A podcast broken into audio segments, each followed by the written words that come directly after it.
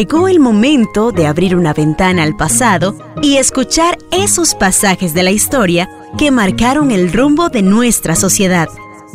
Deje que su imaginación vuele y que las ondas sonoras lo lleven de paseo por un inolvidable viaje por la historia.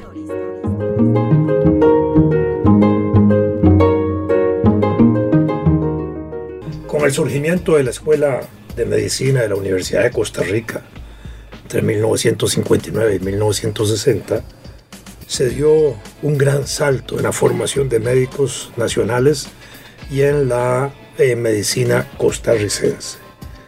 La Escuela de Medicina de la Universidad de Costa Rica se estructuró con una sólida base profesional y científica, con una calidad extraordinaria en sus profesores y con unas primeras promociones de médicos también espectaculares. La mayor parte de esos médicos jóvenes recién graduados a principios de la década del 60, todos salieron, casi todos, a especializarse al extranjero de acuerdo a las necesidades del país y justamente en calidad de esta formación que habían recibido una buena mayoría de ellos también se quedó en el extranjero contratados por los hospitales que los formaban y por los otros países donde ellos fueron a formarse. Muchos de ellos regresaron después a contribuir con su conocimiento y talento a desarrollar la medicina nacional. Con la Universidad de Costa Rica, con la Escuela de Medicina, se empezaron también a desarrollar otro tipo de especialidades que hasta entonces no se atendían en Costa Rica de ese periodo posterior a 1960 se fortalece la clínica maternidad Carit, lo que hoy se llama Hospital de Mujeres. Eh, 20 años después, en 1985, se inicia la enseñanza de las especialidades médicas en Costa Rica, es decir, desde 1960 hasta 1985, en términos generales, se hacían médicos generales, no los médicos especialistas que para ello había que salir al extranjero. La salud pública en este sentido y en esta época contribuye a atender más eficientemente la salud en general de los costarricenses con leyes y acciones políticas del Estado que tenían que ver con contaminación, con higienización, con vacunaciones, con desparasitaciones. Y esto es importante porque este tipo de políticas indudablemente contribuyeron a elevar la calidad de vida de los costarricenses y también la expectativa de vida de los mismos.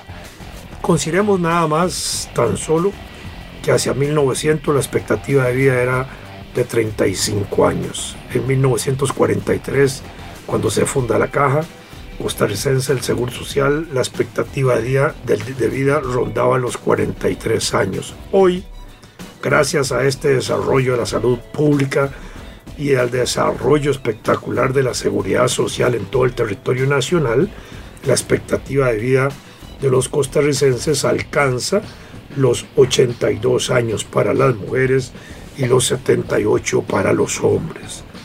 Se dice incluso que puede ser más alta porque lamentablemente en nuestro país hay una gran cantidad de muertos jóvenes por accidentes de tránsito y esto reduce esa, ese índice de expectativa de vida. En Costa Rica, en el desarrollo del siglo XIX, finales del siglo XIX y principios del siglo XX, desarrollaron una gran cantidad de médicos eh, que contribuyeron con su talento y su eh, genio a desarrollar la medicina, el doctor Carlos Durán Cartín, el doctor Thomas Carnet, que también impulsaron las primeras autopsias en el país, el doctor Solón Núñez Frutos, allá en la década del 20, gran salubrista público, gran médico, Antonio Peña Chavarría, Carlos Díaz Amador, recientemente Ana Gabriela Ross González, fallecida, eh, Emilia León, Cinia Carvajal, son médicos que destacan en el campo de la salud pública.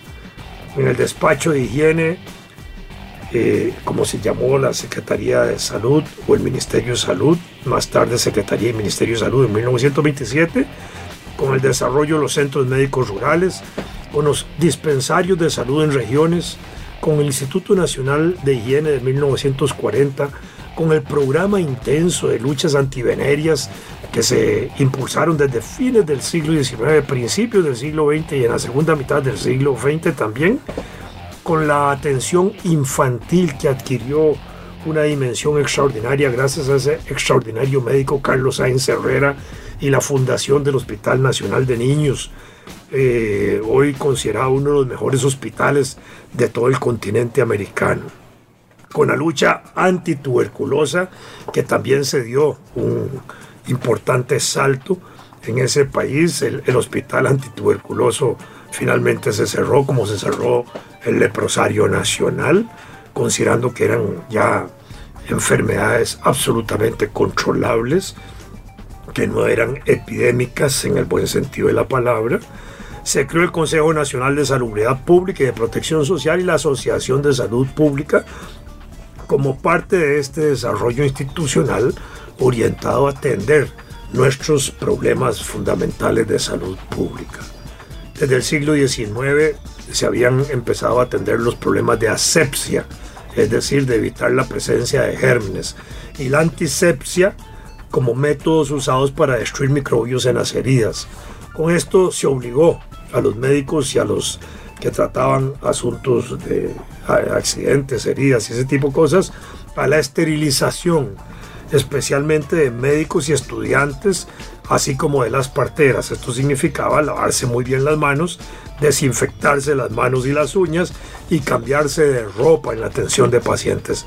Es importante señalar que los médicos cuando van a hacer una operación duran varios minutos, hasta 10 o 12 o 15 minutos lavándose, desinfectándose las manos y las uñas. Es un proceso fuerte, duro, pero esta es la garantía que hay para el paciente de que no se va a infectar, de que no se le van a transmitir gérmenes patógenos, ni se va y se va a tratar con la mayor limpieza posible a cada una de las personas que son abiertas por cirugías.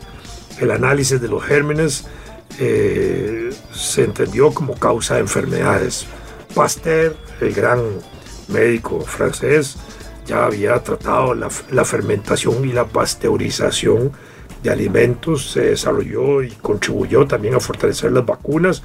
Y para esta época ya reciente, pues la microscopía electrónica y genética contribuyen igualmente a fortalecer estos campos de la salud. Desde el siglo XVIII, la pediatría se había desarrollado atendiendo la enfermedad de los niños en todo el mundo. Eh, hoy se considera en aspectos pediátricos o de enfermedades de niños que todo es emergencia. Y el Hospital Nacional de Niños parte de esa filosofía de que ahí todo es emergencia y se, y se considera como tal porque en materia de enfermedades de niños las cosas pueden evolucionar gravemente en cuestión de 24 horas. En el campo de la pediatría en Costa Rica, junto con el doctor Carlos Sáenz Herrera y el Hospital Nacional de Niños, se desarrollaron desde la década del 50 una gran cantidad de médicos notables. Bernardo Picado Prendas, quien se había desarrollado como médico en El Salvador y México. El doctor Rodrigo Loría Cortés, también en El Salvador. Roberto Ortiz Brenes. Carlos Arrea. Alberto Sáenz Pacheco. Edgar Moss. La actual directora del Hospital Nacional de Niños, esa extraordinaria médica. Olga Arguedas. En fin, hoy tenemos al frente de la institución médicos y han habido al frente de la institución extraordinarios médicos con una gran sensibilidad frente a la atención de las mm, enfermedades, de los accidentes y de las situaciones que afectan a nuestros niños. En medicina interna eh, se entendía que cada enfermedad seguía un curso natural propio, pero que cada enfermedad al mismo tiempo podía ser descrita, podía ser clasificada y tratada.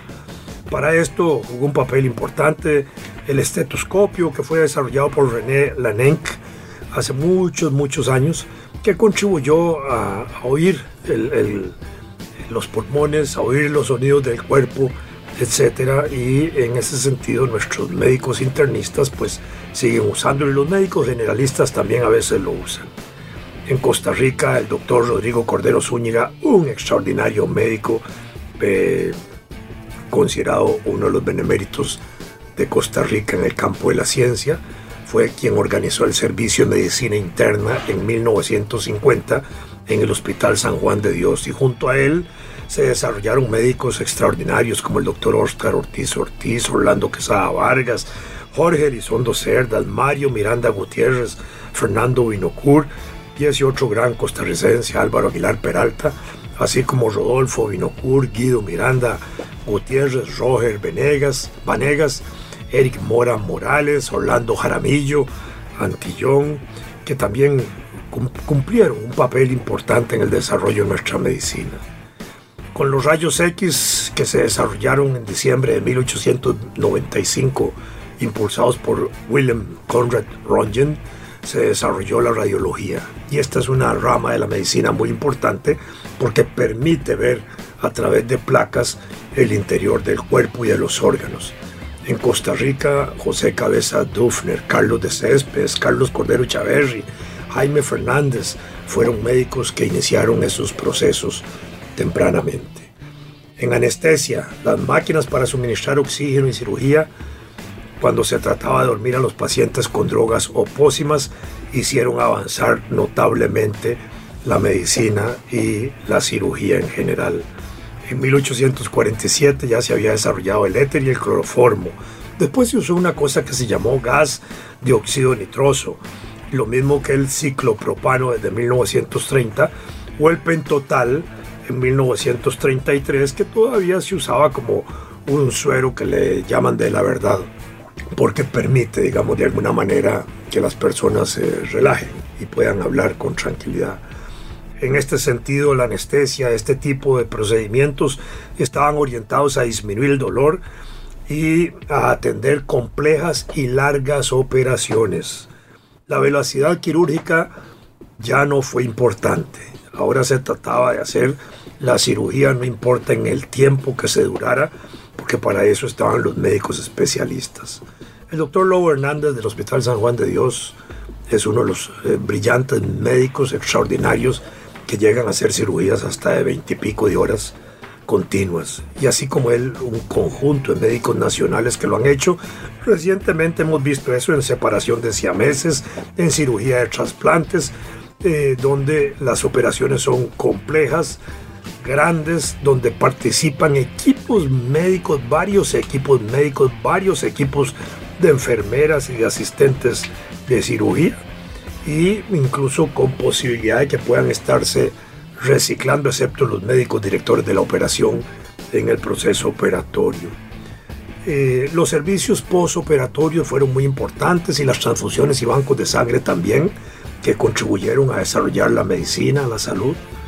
Eh, por supuesto que esto eh, fue eh, clave para procesos operatorios donde a veces hay que hacer transfusiones y mucha transfusión que se requiere, por eso esos bancos de sangre también son importantes, porque por los distintos tipos de sangre que tenemos los ciudadanos y los seres humanos, pues se requieren a veces los tipos específicos para atender, cuidar y darle la posibilidad de sanación a un paciente que requiere un tipo especial de sangre.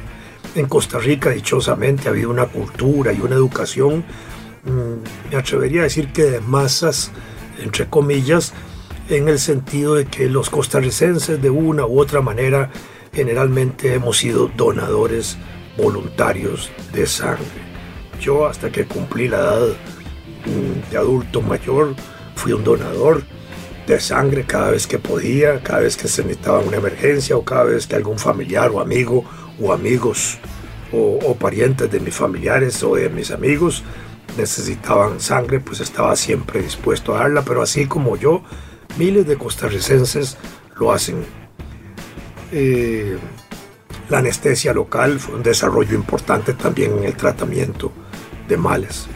En Costa Rica, en 1952, el doctor Gonzalo Vargas Vargas desarrolló el servicio de anestesia del Hospital San Juan de Dios José Enrique Sotela. Pasó un médico eh, curioso, extraordinario, con un, con, con un gran conocimiento de, de, la vida íntima de los hospitales y de los médicos, que desarrolla una cultura especial como gran anecdotario de la vida médica en la revista Acta Médica y en las revistas de medicina del país. Muchas veces son muy enriquecedores los artículos del doctor Sotela, eh, relatando anécdotas y, semblanzas de médicos nacionales extraordinarios. En la cirugía nacional, el doctor Carlos Durán, que ya lo hemos mencionado, cirujano, higienista, que reorganizó el Hospital San Juan de Dios, que impulsó el Hospital Asilo Chacuí, que desarrolló el Sanatorio Tuberculosis. El doctor Ricardo Moreno Cañas, un traumatólogo, un gran cirujano, extraordinario, José Manuel Quirce, el doctor Jorge Vega Rodríguez, eh, igualmente una de las manos maravillosas, a él le debo mi vida en cierta forma. Cuando yo nací, mi madre tuvo eclampsia previa en 1946, mi parto se complicó mucho, yo nací en la clínica maternidad Carit, gracias al doctor Vega Rodríguez pude salir de su vientre con forceps, que era una unas, como unas cucharitas que permitían jalarlo a uno, que siempre tienen un riesgo de producir daños. Eh, el doctor Alfonso Acosta, Andrés Besario Guzmán, Esteban López Varela, el doctor Longino Soto, fueron grandes cirujanos nacionales y, por supuesto, si tuviera que mencionar cirujanos nacionales hoy, pues el programa sería corto para eso. En oftalmología, en gastroenterología, en cirugía plástica, en pediatría, en alergia, en ginecología, en oncología, en ortopedia y en patología destacaron igualmente extraordinarios médicos nacionales desarrollando estas ramas de la medicina.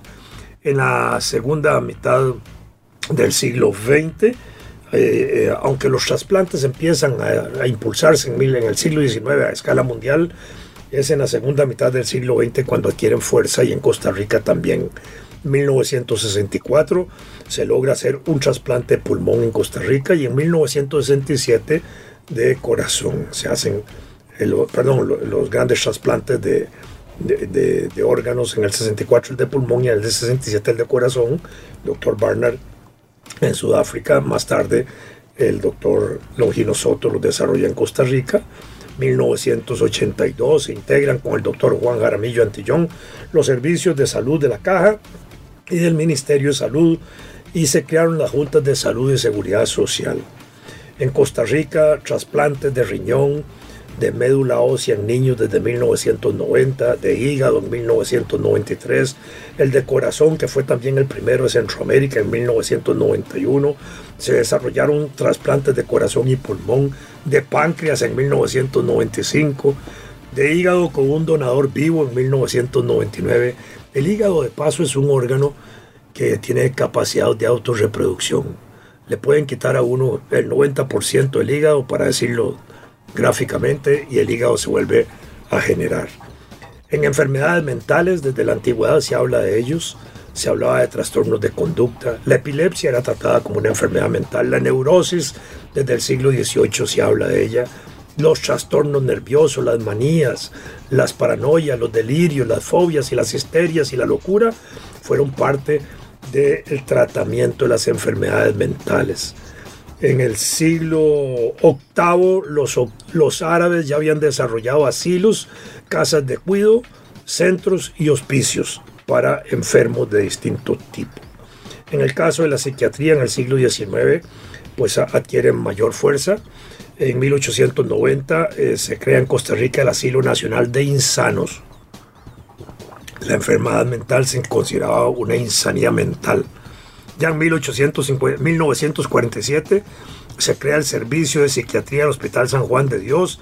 En 1952 el Sanatorio Chacón Paut en 1938 eh, había habido un antecedente que era la sección de higiene mental del Ministerio de Salud. El Ministerio de Salud se había desarrollado desde 1927 y después en 1950, incluyendo al asilo Chapuí, se desarrolla el Instituto Nacional de Neuropsiquiatría, junto con el Consejo Nacional de Salud Mental en 1964 y ya en 1950 se eh, crea lo que conocemos como hospital psiquiátrico o neuropsiquiátrico Y en 1965, en la Corte Suprema de Justicia, se crea el organismo médico forense, que es uno de los mejores institutos del continente de América Latina especialmente en este campo, hoy bastante profesionalizado y bastante desarrollado. Hay cambios en la práctica de la medicina muy importante porque se desarrollan en el siglo XX eh, el médico de familia, el médico de pueblo, del médico general se pasa también al médico especialista. El médico general fue la base de la pirámide de eso que llamamos EVAIS. Eh, los médicos especialistas son aquellos que estudian la parte precisa de una de, las, de los males que aquejan a un ser humano, estudia una parte de eso. En el campo de la enfermería, las escuelas médicas atendieron esto durante mucho tiempo desde la época antigua hasta la fundación de las universidades. Eh, así se atendió. Ya en 1843, eh, cuando nosotros creamos la Facultad de Medicina en la Universidad de Santo Tomás, poquito tiempo después se desarrolló el protomedicato, que es como decir el Colegio de Médicos. En 1960, cuando se fundó la Escuela de Medicina en la UCR, eh, ya se había avanzado bastante en 1975 la Huaca desarrolla eh, parte de estudios médicos y desarrolla su escuela de medicina y hoy hay una cantidad grande de escuelas de medicinas en Costa Rica.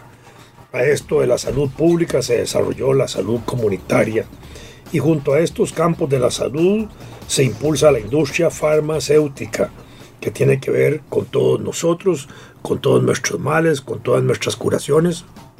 Desde hace más de 2500 años se conocen hierbas, aceites, alcaloides para tratamientos. Desde 1546 se publica en Alemania la primera farmacopea, que es un gran libro donde se tratan ahí todos los medicamentos que hay y recetas también para prepararlos. En 1617 se crea la Asociación de Apotecarios en Londres, que fue una de las organizaciones que estimuló el desarrollo de la farmacia como profesión.